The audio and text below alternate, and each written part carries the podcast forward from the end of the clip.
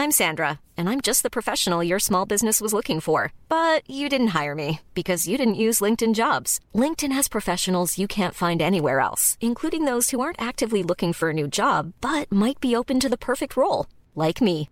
In a given month, over 70% of LinkedIn users don't visit other leading job sites. So if you're not looking on LinkedIn, you'll miss out on great candidates like Sandra. Start hiring professionals like a professional. Post your free job on linkedin.com slash spoken today.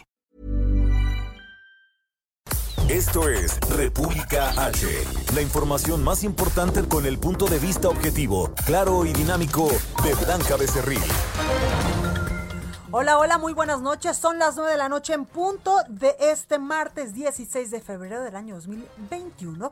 Yo soy Blanca Becerril, esto es República H y yo, por supuesto que como todos los días, lo invito a que se quede conmigo porque en los próximos minutos le voy a dar toda la información más importante generada hasta el momento para que usted, por supuesto, esté bien informado de lo que ha pasado en las últimas horas en el territorio nacional, por supuesto, con el asunto de los apagones que ayer ya le decía yo, ya andaban también sufriendo sobre eso allá en Puebla, en el Estado de México. También hay tema importante sobre eh, pues lo que ha dicho el Centro Nacional de Control de Energía, el CENACE, quien pues está llevando a cabo cortes eh, de energía, eh, de cortes de carga rotativos en el noreste, occidente y oriente del país, decía, tras declarar al sistema interconectado nacional en estado operativo de emergencia por bajo margen de reserva operativa. Por supuesto, sobre esto también habló el presidente Andrés Manuel López Obrador hoy en su conferencia matutina desde Palacio Nacional. Oiga, también hay importante información sobre el asunto de las vacunas, porque acuérdese que desde el día de ayer, pues en algunos municipios de eh, pues de, del país, sobre todo aquí en algunas alcaldías de la Ciudad de México, pues inició ya la vacunación a adultos mayores, adultos mayores de 60 años y más. Ayer incluso pues hablábamos con eh, pues con un periodista que también ya se fue a vacunar y él decía que no le había ido tan mal, pero en redes sociales está que arde la conversación porque hay muchas personas quejándose de que incluso les están tomando una fotografía, de que les están pues pidiendo sus credenciales de lector, dicen algunos internautas también de que hay largas y largas y largas y largas filas para poder eh, pues inmunizarse sobre el coronavirus sobre el SARS-CoV-2. Así que todo esto y más en unos minutitos más lo vamos a tener aquí. Yo soy Blanca Becerril, esto es República H y yo lo invito a que se quede conmigo. Mientras tanto, vamos a un resumen de noticias y comenzamos. En resumen, el Centro Nacional de Control de Energía está llevando a cabo cortes de carga rotativos en el norte, occidente y oriente del país tras declarar al Sistema Interconectado Nacional en estado operativo de emergencia por bajo margen de reserva operativa. Este martes se reanudaron los envíos de vacunas contra el COVID-19 de Pfizer, que estuvo suspendido durante tres semanas. Llegaron a la Ciudad de México 486.525 dosis del fármaco y 4.875 llegaron esta mañana al aeropuerto de Monterrey, allá en Nuevo León. Además, se dijo que cada semana irá aumentando el número de dosis que estarán llegando a nuestro país. La Comisión Federal para la Protección contra Riesgos Sanitarios recibió información sobre la comercialización ilegal de la vacuna contra el SARS-CoV-2 o COVID-19 de Pfizer SADCB a través de páginas web falsas atribuidas al laboratorio médico El Chopo.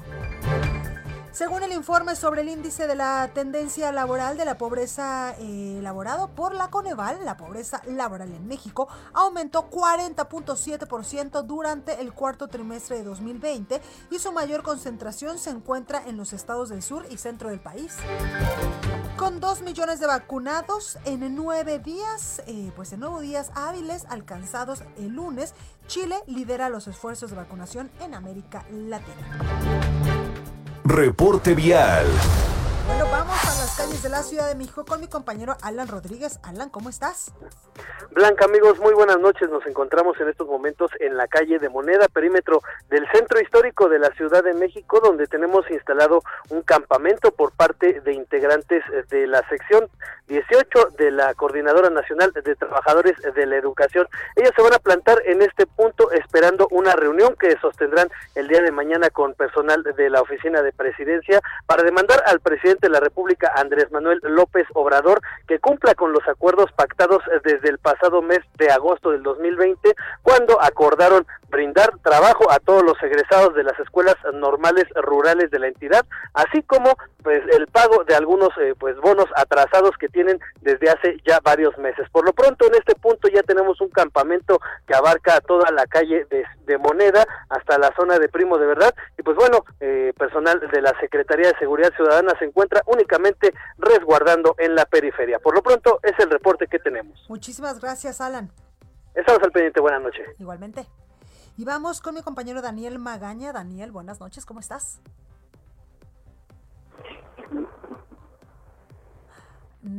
Vamos a mi compañero Daniel Magaña, pero vamos con Augusto Tempa. Augusto, adelante.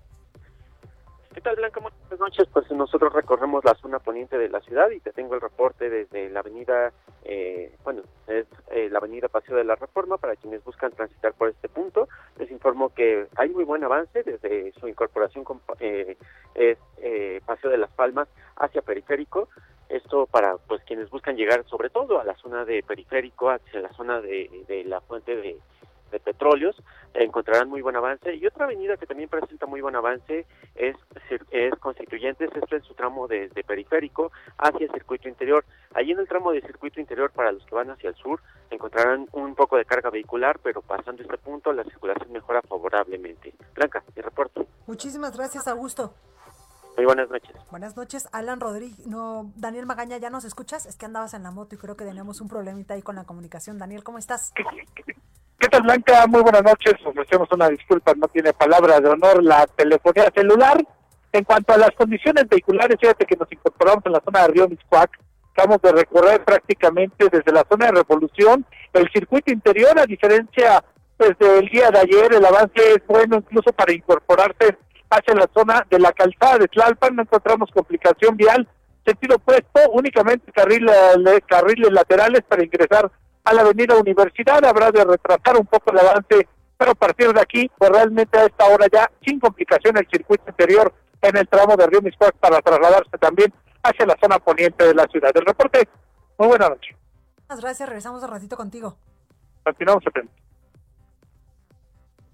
La nota del día. Bueno, pues vamos con la nota del día y es que luego de los apagones que afectaron a los estados del norte del país durante la mañana de este lunes y también el día de hoy, el Centro Nacional de Control de Energía, el CENACE, informó que se realizarán nuevos cortes a la electricidad de manera aleatoria y rotativa en 12 estados del país. La interrupción en el suministro eléctrico se llevará a cabo hasta las 23 horas, hasta las 11 de la noche de hoy en Aguascalientes, así que tome nota en Guanajuato, Colima, Estado de México, Guerrero, Jalisco, también en Michoacán, en Nayarit, Puebla, Querétaro, San Luis Potosí y Zacatecas. Los cortes serán eh, programados de 15 a 30 minutos, esto con el propósito de mantener la continuidad y la confiabilidad del sistema eléctrico nacional.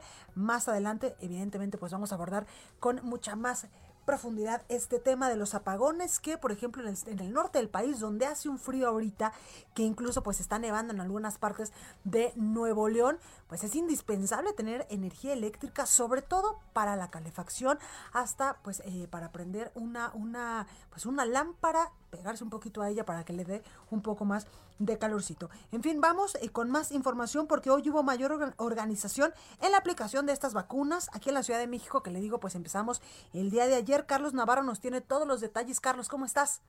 Buenas noches, Blanca. Te saludo con gusto a ti al auditorio. Y bien, a diferencia del primer día donde hubo largas filas y problemas en la logística, hoy hubo mayor organización para que personas de 60 años o más fueran vacunadas en las alcaldías Coajimalpa, Magdalena Contreras, Milpalta, aquí en la Ciudad de México. Así lo destacó la jefa de gobierno Claudia Sheinbaum, quien habló de la coordinación entre las distintas dependencias. Escuchemos.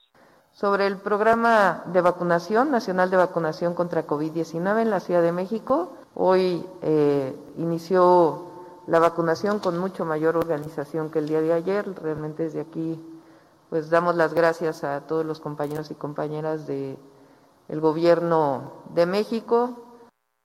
Bien, la mandataria capitalina explicó que a las 9.30 de la mañana ya estaban instaladas las 70 unidades vacunadoras y a las 10 de la mañana ya había comenzado la vacunación. Hace unos momentos la jefa de gobierno Claudia Sheinbaum publicó en sus redes sociales que hoy se aplicaron 31.499 dosis, 1.167 más que ayer. Hoy la distribución fue de la siguiente forma. Coajimalpa con 10.982 dosis, Magdalena Contreras con 15.261 dosis y Milpalta con 5.256. En este caso, la jefa de gobierno explicó por qué hubo mayor organización. Escuchemos. Y el día de hoy, pues están esperando mucho menos tiempo. También hubo una agilización en el registro que se hace, que ayer también fue un, algún cuello de botella en algunas de las unidades de vacunación y hoy está funcionando de mucho mejor manera y están esperando menos la gente y también las sillas, que fue algo muy importante, de tal manera que la gente que espere esté en un lugar con sombra y esperando.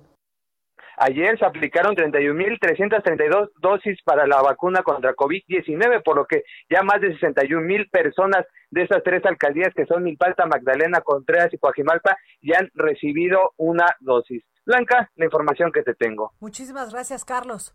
Hasta luego, buenas noches. Gracias. ¿Y cómo va este asunto allá en Nuevo León? Mi compañera Daniela García desde Monterrey nos tiene los detalles. Dani, ¿cómo estás? Me parece que no me escucha eh, Dani García, que ayer pues incluso nos decía que en Nuevo León se tenía programado, evidentemente, que ayer también arrancara esta, eh, pues esta campaña de vacunación contra el coronavirus en adultos mayores, pero ah, hubo algunos contratiempos. Dani, ¿cómo estás? ¿Ya me escuchas?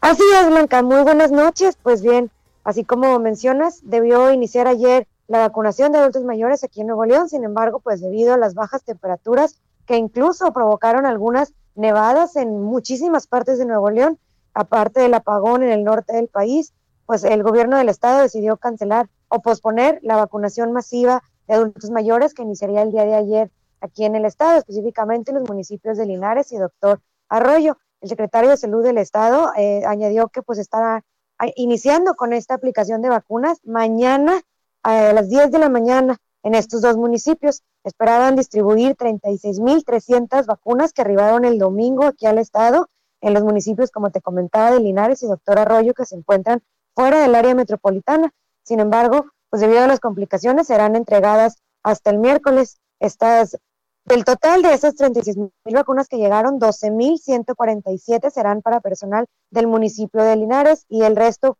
para los otros municipios que están incluidos en la lista de municipios que estarán recibiendo estas vacunas en los próximos días. Hay que recordar, Blanca, estas vacunas son de AstraZeneca, por lo que deben mantener una temperatura pues un poquito superior a lo que estábamos registrando aquí en el estado de Nuevo León. De hecho, estos municipios registraron el día de ayer eh, temperaturas de menos 3 a menos 8 grados aproximadamente. Esto impedía que las vacunas funcionaran correctamente, se podían congelar, pero también pues se buscó proteger a los adultos mayores y al personal médico que estaría aplicando las vacunas también, pues hay que recordar, una vez que se vacune a una persona, se debe esperar al menos 30 minutos después de aplicar la dosis para observar si no hay alguna reacción. Eso implicaba tener que esperar, que, estuvieran estos adultos mayores esperando 30 minutos en la interperie. Es por eso que se tomó esta decisión, al menos por el momento blanca. Sin embargo, pues como te comentaba, se espera que mañana a las 10 de la mañana, ahora sí, de inicio a esta vacunación pues ojalá, ojalá así sea ya en Nuevo León. Muchísimas gracias, mi Dani. Y cúbrete porque hace un frío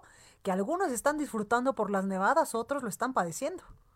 Así es, Blanca, y más con los apagones que hay todavía en algunas partes de la zona metropolitana de Monterrey, que pues personas que ni siquiera pueden protegerse tantito del frío, ya que las casas están igual de frías que afuera.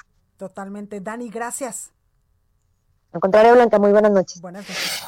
Oiga, y en Tamaulipas tampoco hay vacunación por el frío y también por los apagones. Los detalles los tiene mi compañero Carlos Juárez. Carlos, ¿cómo estás? Tortillas. No, me parece que tenemos un problemita. Es que le digo que en esas, en esas partes del país los apagones en estos momentos están literalmente eh, pues entorpeciendo muchísimas cosas, entre ellos evidentemente la comunicación. ¿Ya me escuchas, Carlos? Hola, ¿qué tal, Blanquita? Muy buenas noches, un gusto saludarte. Discúlpame, está una situación algo complicada en la zona sur de Tamaulipas. Se están registrando apagones desde hace aproximadamente dos horas en este punto de la entidad tamaulipeca. Ya habíamos reportado que había afectaciones allá en la frontera, pero ahora también le pasa a la zona sur de Tamaulipas. En específico, la, la zona más afectada en estos momentos, Blanquita, te comento, es el municipio de Altamira, ubicado a tan solo unos dos kilómetros de Tampico. Está completamente pegado a esta zona conurbada. También se reportan afectaciones en el municipio de Ciudad Mero, justamente en la zona norte, muy pegado a lo que viene siendo la zona industrial. También se reportó un apagón en el municipio de El Mante y de Aldama, es toda la zona sur de Tamaulipas, vaya, y que incluso Blanquita no estaba contemplado dentro de estos, estos cortes de suministro de energía eléctrica que había dado a conocer que se iban a implementar por parte de la Comisión Federal a través del SENACE. Hay que mencionar, Blanquita, que el puerto de Altamira también se encuentra afectado, es el puerto más importante de Tamaulipas y varias de las industrias pues no están trabajando debido a que no tiene energía eléctrica. El director de protección civil de este municipio de Altamira, César Vázquez Caurigui, confirmó que algunas pusieron a trabajar sus plantas, sin embargo, dijo que sí son muchas las que se están viendo afectadas por este apagón que empezó desde las 7 de la noche. Se esperaba que eh, tardara más o menos entre 30 a 40 minutos se restableciera el servicio. Sin embargo, le informaron a él por parte de autoridades de la Comisión Federal de Electricidad que en el caso de Altamira se va a restablecer hasta después de las 11 de la noche. Van a ser varias horas en las que las pérdidas económicas van a ser millonarias. Blanquita. Pues ahí lo tenemos, Carlos. Gracias y cuídate mucho. Vamos a estar muy al pendiente de los detalles, Blanquita. Muy buenas noches. Buenas noches. Oiga, y es que esta ola de frío en México y en Estados Unidos ha dejado 22 personas muertas y a millones sin electricidad.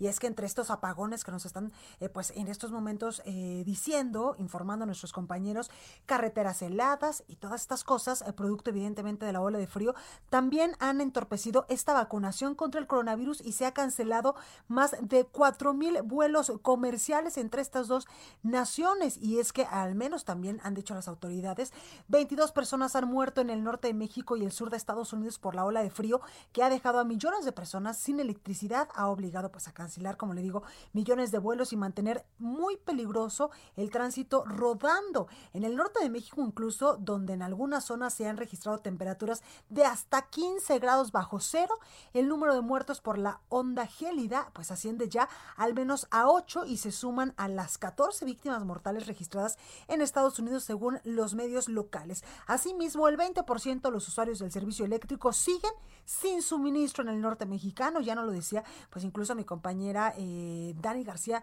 allá en Nuevo León y también Carlos en Tamaulipas. Bueno, pues así, eh, pues le digo, el 20% de los usuarios del servicio eléctrico siguen sin suministro en el norte del país, lo que ha obligado al cierre de empresas, mientras que las afectaciones y los afectados por los apagones en Texas desde el lunes ascienden a 4.3 millones de personas. En Estados Unidos también, pues se han registrado apagones en, eh, pues que afectan a más de 100 mil, eh, pues de mil personas eh, abandonados, por ejemplo, en Oklahoma, en Luisiana, en Kentucky, en Virginia Occidental, mientras que la congelación de cañerías, pues ha dado el suministro de agua corriente en lugares, ha dañado el suministro de agua corriente en lugares como eh, por ejemplo en Corpus Christi, esto en Texas. Así que en el norte del país a abrigarnos. Oiga, y también le decía que por estas bajas temperaturas, bueno, pues la vacunación se ha visto afectada. Sin embargo, llegaron más vacunas a nuestro país y los detalles los tiene mi compañero Paris. Alejandro Paris, ¿cómo está?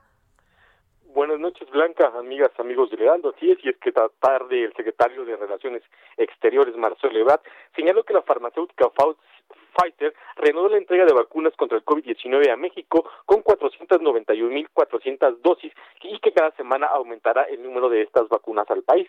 Y esto durante la recepción de vacunas en el Aeropuerto Internacional de la Ciudad de México, el canciller Marcelo Ebrard dijo que Pfizer cerró sus instalaciones durante un mes para mejorar sus procesos y aumentar la capacidad de producción de vacunas, por lo que ya no habrá suspensión de estas entregas. También dijo que las vacunas eh, recibidas son para complementar el esquema de vacunación de segunda dosis del personal médico que atiende la pandemia de COVID-19 en México. Escuchemos al secretario Marcelo Ebrard. Y, tiene el compromiso, y así está pactado en los contratos con Pfizer, de proporcionar cada semana un número que va a ir creciendo, un número de vacunas que va a ir creciendo por semana.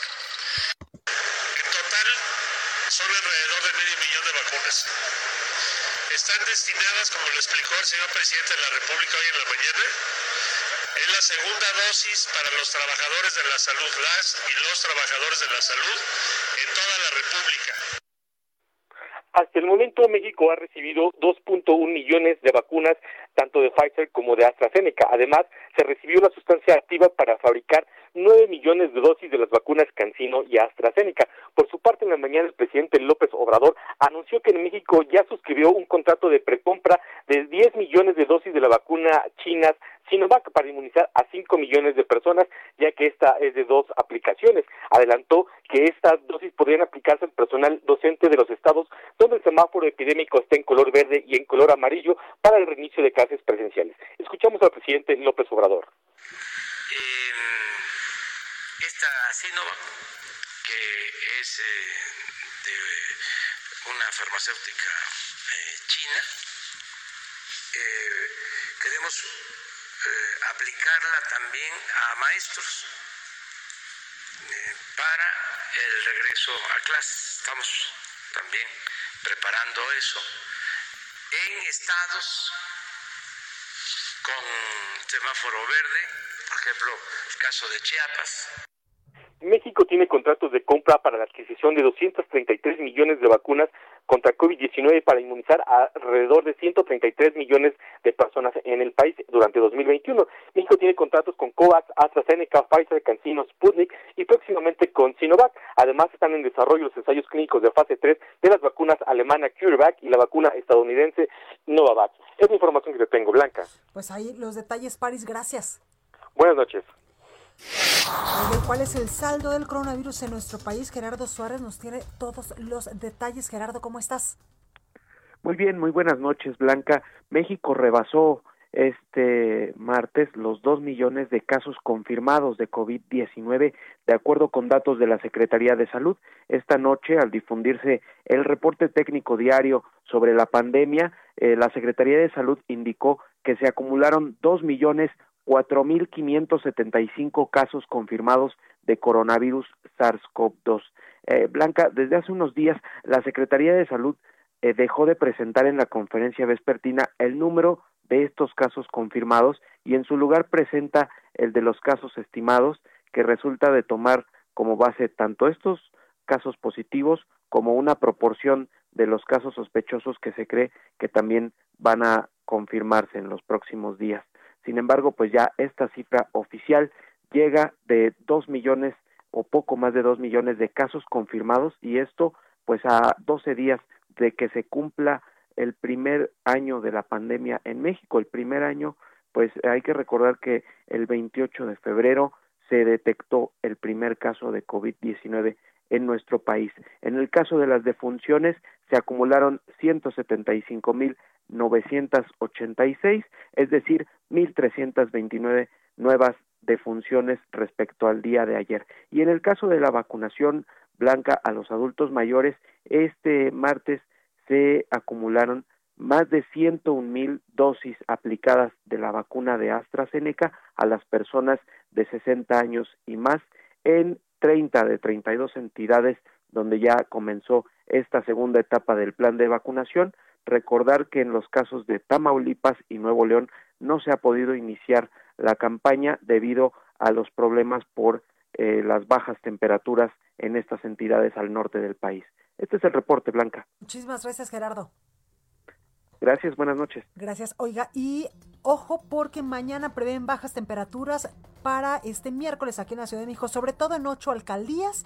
La temperatura descenderá en las primeras horas de este miércoles, por lo que se activó pues ya la alerta amarilla aquí en la capital del país. Entre las alcaldías están Álvaro Obregón, Coyoacán, Coajimalpa, Magdalena Contreras, Milpa Alta, Tláhuac, Tlalpan y también Xochimilco, donde podrían estar las temperaturas entre 4 y 6 grados centígrados entre las 5 y las 8 de la mañana. Vamos con Abraham Arreola. Curiosa CDMX con Abraham Arreola. Una forma divertida para conocer, explorar y disfrutar de la Ciudad de México.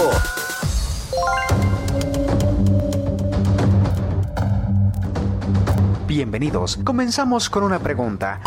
¿Cómo fue que el soldado español conquistó a todo un país y sobre todo a la ciudad más importante de esos tiempos, la Gran México Tenochtitlán? De acuerdo con Rodrigo Llanes Castro, quien es historiador y además es chef, todo fue gracias a la comida.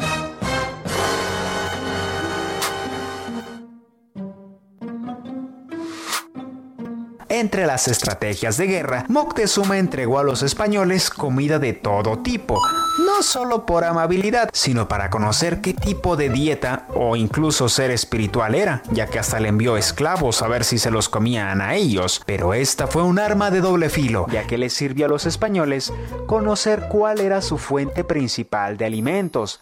No solo eso, los otros grupos indígenas que eran rivales de la capital ofrecieron su poder a los españoles a cambio justamente de comida y de información sobre cómo ésta se produce.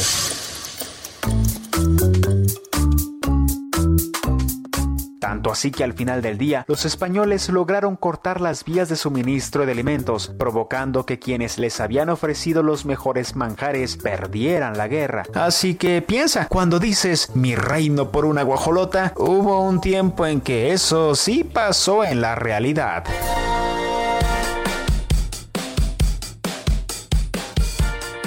Soy Abraham Arriola. Para más contenido búscame en YouTube, VoxLiber con audiolibros y reporteando con cápsulas y reportajes. En Twitter estoy como arroba abarreola7. En la producción Orlando Oliveros. Hasta la próxima y gracias. Continúa escuchando a Blanca Becerril con la información más importante de la República en República H. Regresamos. Heraldo Radio.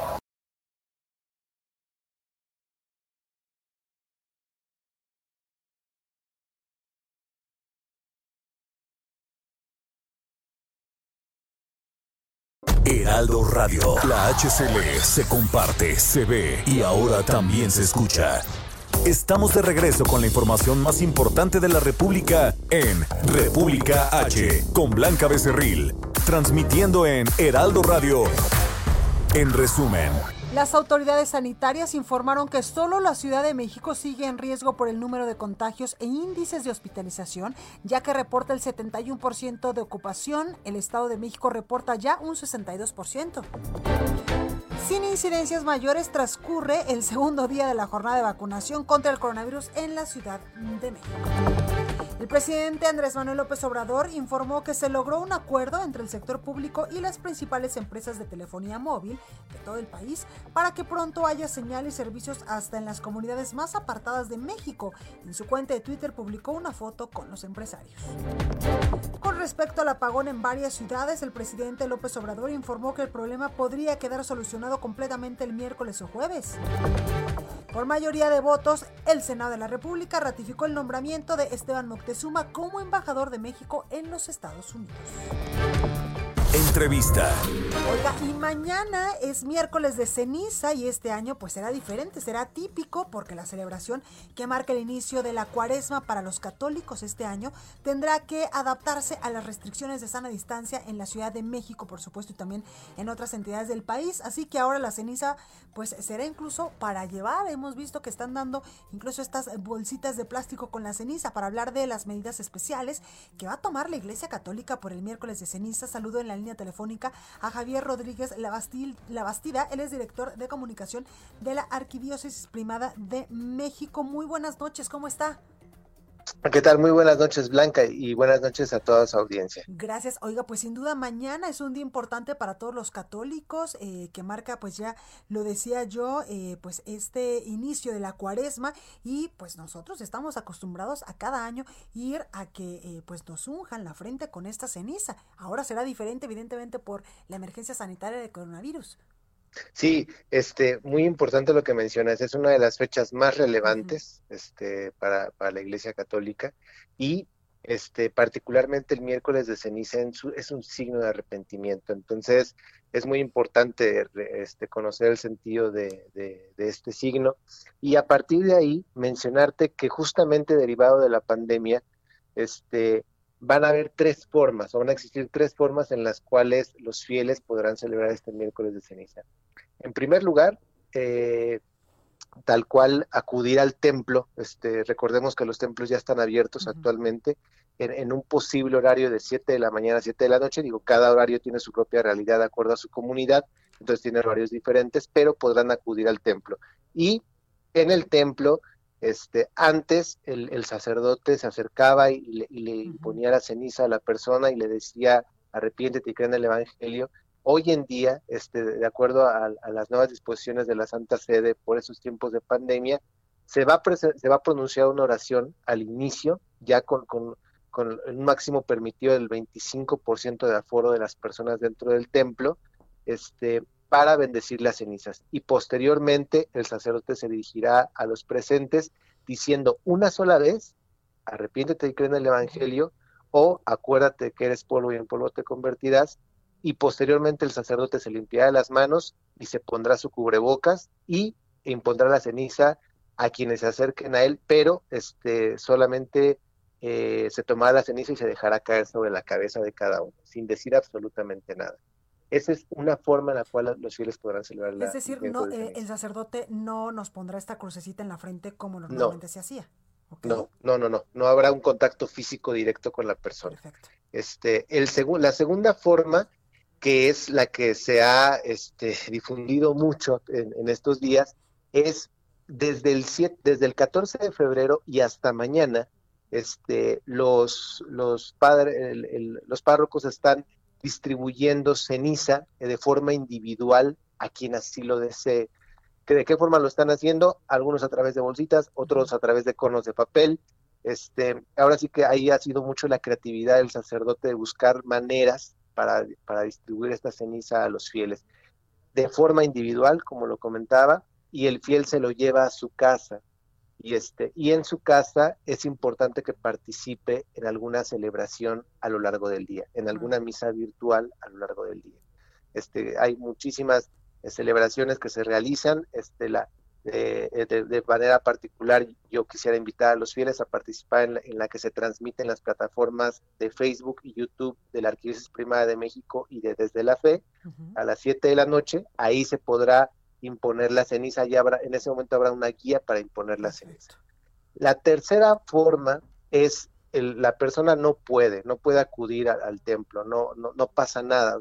la, invitación que se está haciendo es desde en, casa con algún misal viejito o con alguna rama este, de alguna domingo de ramos de, de, años anteriores, este, o alguna simple hoja de papel y en este caso estamos invitando a que la gente ponga, ponga las, las cosas de las que quiera arrepentirse, este, quemar ese, estos objetos en un frasquito y generar la ceniza y, este, y rezar una, una, una pequeña oración este, que nosotros en, en, en, las, a través de las plataformas de redes sociales de la arquidiócesis la hemos difundido y este, con esto la, la, eh, que ellos mismos se puedan imponer la ceniza. Es muy importante lo que mencionaba en un principio. La ceniza es un signo de arrepentimiento, no, es, no es un sacramento, o sea, es decir, no es una obligación. Sin embargo, es un signo, o sea, es un sacramental y como tal es un signo a través del cual en esta fecha damos inicio a la cuaresma. Entonces, este, eh, pues bueno, básicamente estas serían las alternativas que la gente puede tener para vivir este el día de mañana, que como bien lo sabemos tiene un arraigo muy profundo entre la población mexicana. Totalmente. Y qué bueno que nos dices, pues estas tres formas de cómo, pues también la Iglesia Católica se ha ido adaptando a estos momentos de emergencia sanitaria, que me imagino, pues no han sido nada fáciles, ¿verdad? No, no, de hecho ha sido bastante complejo. Estamos a punto de cumplir el año, este, con con cambios, con ajustes, con nuevas disposiciones. Tú lo sabes muy bien, el primer momento más, este, eh, el primer momento clave que tuvimos un ajuste fue justamente en la celebración de la Semana Santa, este, cuando recién comenzó la pandemia el año pasado. Y este, pues bueno, fue una forma distinta de celebrar la Semana Santa. Creo que uno de los momentos más emblemáticos ha sido la forma en la que vimos el 12 de diciembre. Y digo, así hemos ido encontrando ajustando estos momentos este, para que no por el hecho de que estemos en un tiempo de pandemia, la gente se quede sin la oportunidad de vivir y expresar su fe, ¿no? Totalmente, y también en estos momentos donde pues hay mucha incertidumbre y lamentablemente pues muchos han perdido incluso a sus seres queridos a causa del coronavirus. Siempre es bueno pues tener eh, estas alternativas para acercarse a quienes creen, evidentemente pues en la Iglesia Católica, a quienes creen en un Dios, pues eh, tener esta, esta nueva modalidad de cómo estar presentes. Sí, sí, claro que sí. Y en ese sentido, eh, los invitamos a consultar las redes sociales de la Arquidiócesis Primada de México, donde hemos establecido varios subsidios y guías para que justamente la gente pueda este, eh, profundizar en todas estas formas en las cuales estamos actualmente viviendo nuestra fe, que este, es importante decirlo, o sea, se ha, se ha estudiado ampliamente para poder ir haciendo todos estos ajustes. Totalmente. Pues ahí lo tenemos, Javier Rodríguez La Bastida, director de comunicación de la Arquidiócesis Primada de México. Muchas gracias por esta comunicación. Al contrario, muchas gracias a, ti por la oportunidad, Blanca, y, y espero que pasen muy buena noche. Igualmente, cuídate mucho, por favor. Gracias, hasta luego. Gracias. Pues ahí, los detalles de lo que será mañana, un día típico de miércoles de ceniza. Yo en lo particular, en verdad que sí, estoy muy acostumbrada a ir todos los miércoles de ceniza de cada año a esta parroquia, a la iglesia cerca de mi casa. Sin embargo, pues mire ahí tenemos ya tres opciones para pues llevar a cabo este, este, este momento importante para todos aquellos quienes somos católicos. Oiga, vamos a pasar a otros temas porque luego de los apagones que afectaron a los estados del norte del país durante pues la mañana de lunes y martes, el Centro Nacional de Control de Energía, CENACE, informó que realizará nuevos cortes a la electricidad de manera aleatoria en dos, en dos estados y esta interrupción al suministro eléctrico se llevará a cabo hasta las 11 horas del día de hoy en varios estados, en Aguascalientes, Guanajuato, Colima, Estado de México, Guerrero, Jalisco, Michoacán, Nayarit, Puebla, Querétaro, también en San Luis Potosí y en Zacatecas. Y ya se lo decía yo también que las temperaturas muy por debajo del punto de congelación que afectan a los Estados Unidos han dejado a millones de personas sin servicio eléctrico en el país. Para hablar más de este tema, tengo en la línea telefónica, saludo con mucho gusto a Gonzalo Monroy, consultor en temas energéticos. Gonzalo, buenas noches, ¿cómo estás? Blanca, muy buenas noches. Gracias por esta comunicación. Oye, pues, ¿qué está pasando? Las autoridades nos dicen que es estos apagones eh, que se están dando en el norte del país, pero también que ya hemos vivido en el Estado de México, en Puebla y en otros estados, son derivado de, eh, pues, el mal clima, pero ya también la CENACE dice que estamos en una emergencia en estos momentos.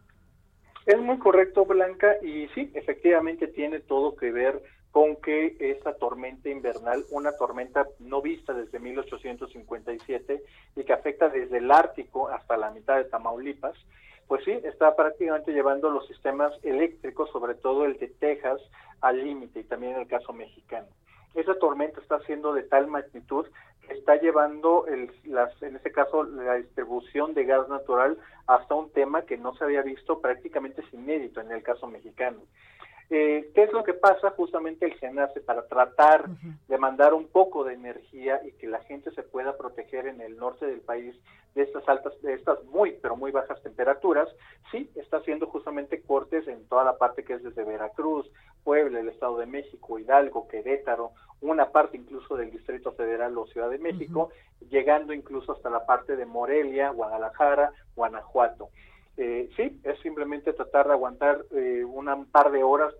Se dice que es entre media hora, típicamente están durando un par de horas, para mandar un poco de electricidad al norte. Claro. Oye, Gonzalo, tú que sabes mucho de estos asuntos, ¿qué tan dependiente es nuestro país de la producción, eh, por ejemplo, de gas que nos provee Estados Unidos? Porque incluso, pues hoy el presidente Andrés Manuel López Obrador dijo que en algún momento ya tenemos que ser autosuficientes en esta materia, cuando, pues incluso se ha hablado mucho de la reforma energética, eh, pues aprobada en el sexenio pasado y que en este sexenio, pues se le ha querido modificar, eh, pues muchas cosas. Eh, la primera te tengo que dar el dato, pues, el dato creo que explica mucho. 90% del gas natural que se consume en el país es de importación, el cual en su mayoría viene precisamente de los ductos que tenemos con Texas. Eh, este, este gas natural, el 40% es para la generación eléctrica, y esa generación eléctrica representa a su vez el 40% del parque de generación total de México. Eh, lo, mencionas muy bien, justamente toda esta revisión de contratos, este ataque a la reforma energética, pues en lugar de dar más oportunidades para poder desarrollar las vastas, extensas reservas de gas que tiene México, cabe recordarle a la gente que México tiene el sexto potencial más grande de gas de lutitas del mundo. Exacto. Pero este, este gas de lutitas se extrae vía fracking. Un fracking que el presidente López Obrador ha declarado insistentemente que no se realiza en que México. es cuando rompes el subsuelo para poder extraerlo. Exactamente, y lo que ha dicho el presidente López Obrador, pues nos deja en el peor de los mundos.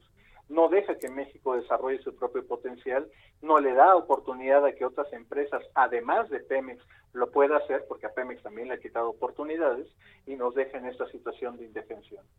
Totalmente. Oye, y en ese sentido también quiero preguntarte, ¿ya es buen momento de que México pues pueda migrar a estas energías limpias también muy discutidas y muy controversiales en este sexenio? Eh, fíjate, por ejemplo, en eso, Blanca, yo te diría que no tiene nada de controversial. De hecho, en este momento, a las nueve y media de la noche, las energías renovables están contribuyendo a poder mandar electricidad al norte de la República. E incluso los parques eólicos que tenemos en Tamaulipas es la única fuente de generación, además de las plantas de carbón en Coahuila, que están sosteniendo con palitos, con apenas palillos la parte del norte.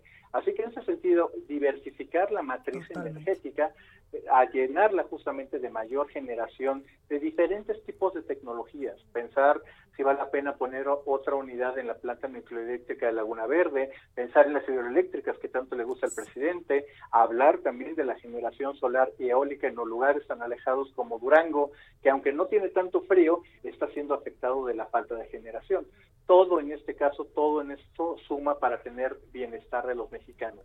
Totalmente. Oye, Gonzalo, ¿y por qué hay muchos eh, políticos incluso que han criticado pues eh, este paso hacia las energías limpias, hacia las energías renovables, eh, sobre todo en las últimas semanas, en los últimos meses? yo te diría por dos razones. Uno, por desconocimiento. El segundo es prácticamente seguir la línea que ha marcado el presidente, que a su vez la sigue de Manuel Barrio. Son energías que, como él mismo lo ha dicho, e incluso en palabras de la propia eh, Olga Sánchez Cordero, la secretaria de Gobernación, lo ven como si fuera una cosa de que un momento lo tienes y en el otro no. Ahí te, yo te diría, eh, Blanca, hay que pensar incluso en soluciones tecnológicas que ya existen en el mundo. Es el momento de hablar. Los paneles solares, por ejemplo, que eh, yo he visto ya muchísimos edificios que suministran toda esta energía a través de estos paneles que literalmente montan en sus techos. Es correcto, y fíjate, curiosamente los, los pocos lugares en el norte que hoy tienen energía eléctrica esta noche es precisamente porque invirtieron en sus paneles solares, también con baterías de almacenamiento.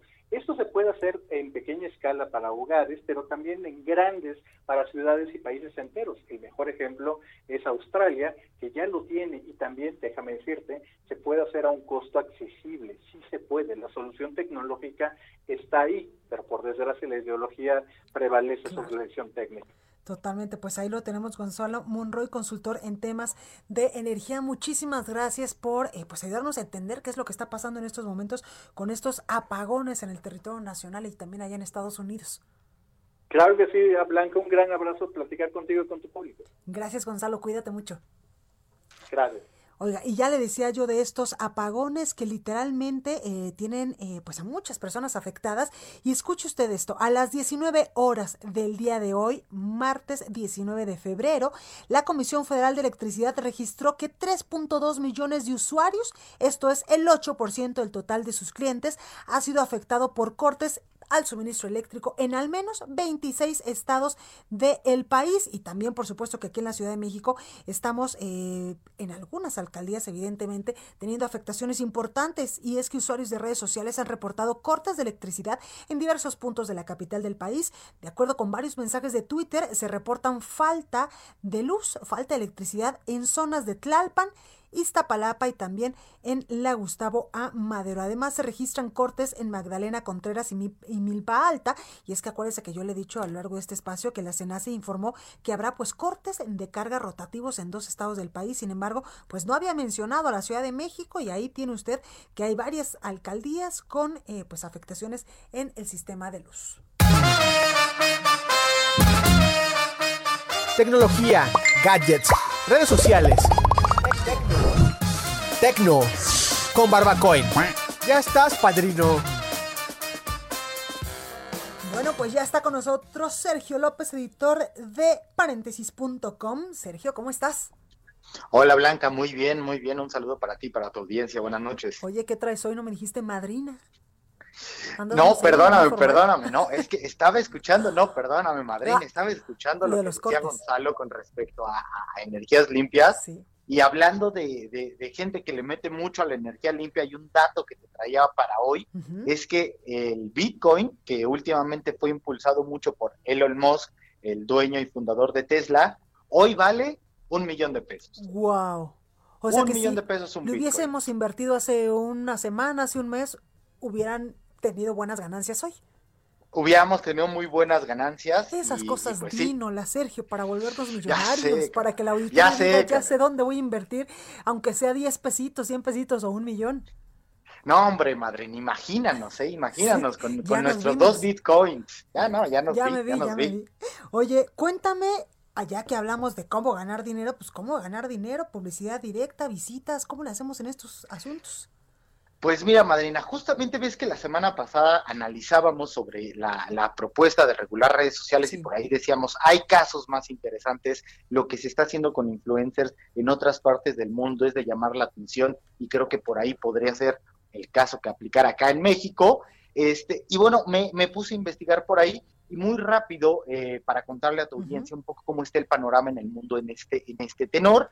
Eh, los influencers, como todos sabemos, estos que son muy famosos y que vemos en redes, pues ganan dinero a través de la publicidad directa o a través de las visitas, pero también a través de productos o servicios que de repente las marcas les obsequian, les regalan, este, y ellos, pues de cierta manera, les dan publicidad en sus propias redes, que es donde está el valor, y entonces se hace como un negocio redondo en el que estos viajes, en el que todas estas cosas que ellos van eh, sumando, pues una, pasan del lado del fisco y dos, en algunos países, por ejemplo, como en Estados Unidos o en, Reino Unido, se quejan porque este tipo de publicidad, al no ser abiertamente pública como tal, eh, puede jugar en contra de las normativas de protección a los consumidores.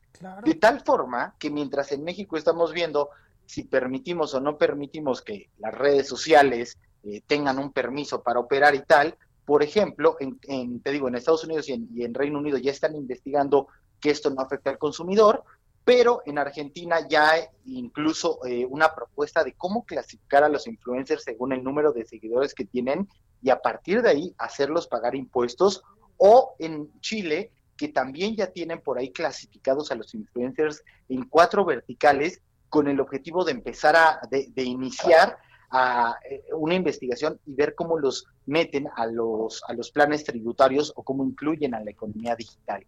Y el caso más fuerte está en España y en Andorra, madrina. Ah, claro, que muchos están mudando porque allá no se paga impuesto. Exactamente, es una, es una locura porque, bueno, la gente, este, para, para quien nos esté escuchando, pues Andorra está en la frontera entre España y Francia, y entonces ahí, pues, el, el tema del impuesto es hasta 27% menor que el que se les aplique en España. Entonces, ha habido una desbandada de influencers que se van a vivir a Andorra e incluso ya ha habido enfrentamientos entre ellos y esto ha obligado que el, mismo eh, presidente de España, Pedro Sánchez, se, de, un posicionamiento y, y haya dicho que los grandes patrimonios que fingen estar fuera de España iban a ser perseguidos, particularmente por este tema de influencers que de repente dicen, pues sabes qué, yo me meto 5 millones, 10 millones de euros al año no voy a pagar impuestos, me voy a donde no me los cobren. Totalmente. Oye, qué importante esto que dice Sergio, porque no sé tú, pero ahorita que yo ya estoy evidentemente investigando de este tema eh, a colación de tu participación, oye, pues qué coraje da que tú de cada chambita, de cada cosita que hagas extra, tienes que dar tu 16% de IVA y otros impuestos más en algunas chambitas que haces, y los influencers solamente ganan y ganan y ganan y ganan, y mucho lo que decíamos también en la participación pasada es que no tienen como esta ética de decir, este producto me lo mandaron, sí, pero primero lo voy a probar, a lo mejor eh, me saca alguna reacción alérgica de alguna crema, algún producto que te den para la cara, o a lo mejor me están invitando a un, a un hotel donde tengo que hablar maravillas y a lo mejor ni agua caliente sale, por ejemplo. Exactamente, exactamente. Y es, y es un poco por donde va la regulación en Estados Unidos y en Reino Unido, que es como de, bueno, pues tienes que decir que es una publicidad pagada, porque al final pues tienes muchísima gente siguiéndote que te puede seguir y que al final pues estás de una u otra forma influenciando su compra sin ser completamente Y hay muchas eh, personas que ven a, un, a los influencers como literalmente dioses, que todo lo que digan y todo lo que salen en sus redes es la ley literal y todo está perfecto y nada te hace daño. Sí, sí, sí, sí. Entonces, hay cuidado y te digo, estos son ejemplos donde de repente sí hay regulación y claramente la regulación va a llegar a las redes, claro. pero lo están viendo de formas completamente distintas. Pues ahí lo tenemos. Sergio López, muchísimas gracias. Te escuchamos el, la próxima semana. Madrina, un abrazo y a invertir en Bitcoin. Gracias. Hoy vamos con Antonio Bautista para que nos dé pues un adelanto de lo que podemos leer mañana en el periódico. Antonio, ¿cómo estás? Blanca, ¿qué tal? Muy buenas noches. Te saludo a ti, los escuchas de Heraldo Radio aquí en República H. Bueno, pues mañana vamos a tener la historia de Daniela del Río. Esta chica se hizo eh, muy viral en 2019 cuando en una protesta en contra de un profesor de la Universidad Autónoma de Nuevo León eh, se puso a bailar eh, un, un performance llamado Baile por Todas y bueno, pues nos explica qué técnica es la que usa. Esta técnica que en algunos casos pareció un poco eh, eh, digamos, desordenada, tiene, tiene un trasfondo muy, muy importante. Platicamos con, con Daniela y bueno, mañana podrán enterarse. Y también, bueno, pues a pesar de que eh, la pandemia eh, pidió varias cosas a diversos sectores, entre ellos al sector carcelario, para que pues fueran despresurizando la, los penales y que se evitara la presión, la prisión eh, preventiva, pues eh, no ocurrió así. Eh, de acuerdo con organizaciones civiles, eh, hubo prisión preventiva, hubo retención en, en, en, digamos, reclusión de personas que habían cometido algún delito que no era considerado eh, grave. Y bueno, pues esta, esta siguió presentándose en 2020 en plena pandemia. Mañana nos vamos a enterar de eso, Blanca. Antonio Bautista, coeditor de Estados en el Heraldo de México, gracias. Muy buenas noches. Igualmente, cuídate mucho. Oiga, yo soy Blanca Becerril, esto es República H. Yo les espero el día de mañana en punto a las 9 de la noche con más información. Mientras tanto, por favor, de corazón le pido que se cuide mucho y que use el cubrebocas, porque acuérdese que sí sirve, yo me lo pongo así como dice, pues esta campaña que hemos lanzado de manera eh, muy consciente para apoyar a la concientización del uso del cubrebocas aquí en el Heraldo de México, porque estamos preocupados evidentemente por su salud y su bienestar. Cuídese mucho, yo les espero aquí el día de mañana en punto a las 9.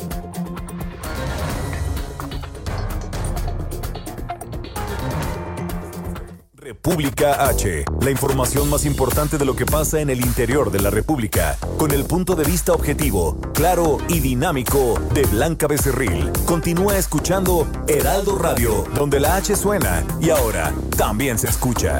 Una estación de Heraldo Media Group. Heraldo Radio.